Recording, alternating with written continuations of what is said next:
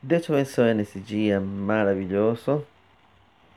Vamos a compartilhar a palavra de Deus em Lucas capítulo 13, versículos 10 a 13. A mulher encorvada. Diz assim: Ensinava no sábado numa das sinagogas, e eis que estava ali uma mulher que tinha um espírito de enfermidade. Havia já 18 anos e andava curvada e não podia de modo algum endireitar-se. E vendo a Jesus, chamou-a a si e disse-lhe: Mulher, estás livre de tua enfermidade. E pôs as mãos sobre ela, e logo se endireitou e glorificava a Deus.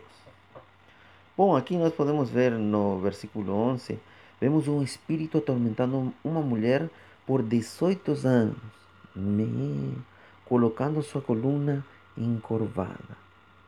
Agora nós vemos que a coluna é o centro motor, é onde todo está sujeitado.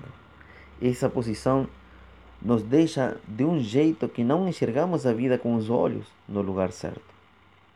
Assim, tem áreas de nossa vida que não percebemos mas é um espírito que precisa ir embora e ser repreendido, expulso, para que possamos voltar a nos endireitar. No versículo 12 diz: Jesus enxerga a mulher e toma a primeira atitude, chama e lança sua palavra criativa de cura.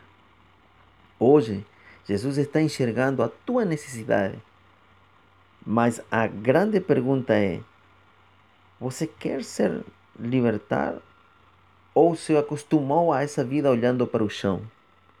Estamos acomodados a essa posição. Jesus vai trazer uma grande mudança.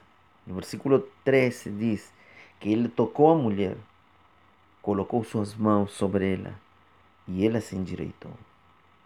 Deixa que te toque, Jesus, e mude a tua ótica de vida automaticamente. Seja liberto desse espírito que está estragando a sua vida.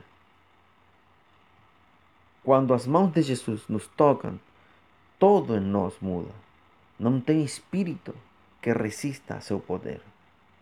O que está te deixando dessa forma, o que, que está te deixando olhando para o chão,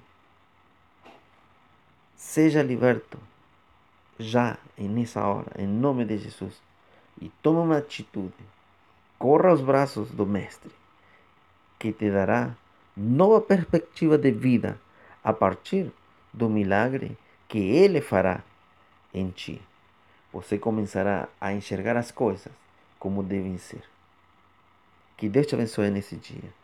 Precisando de nós, use nossas redes sociais e estamos para servir. Que Deus te abençoe.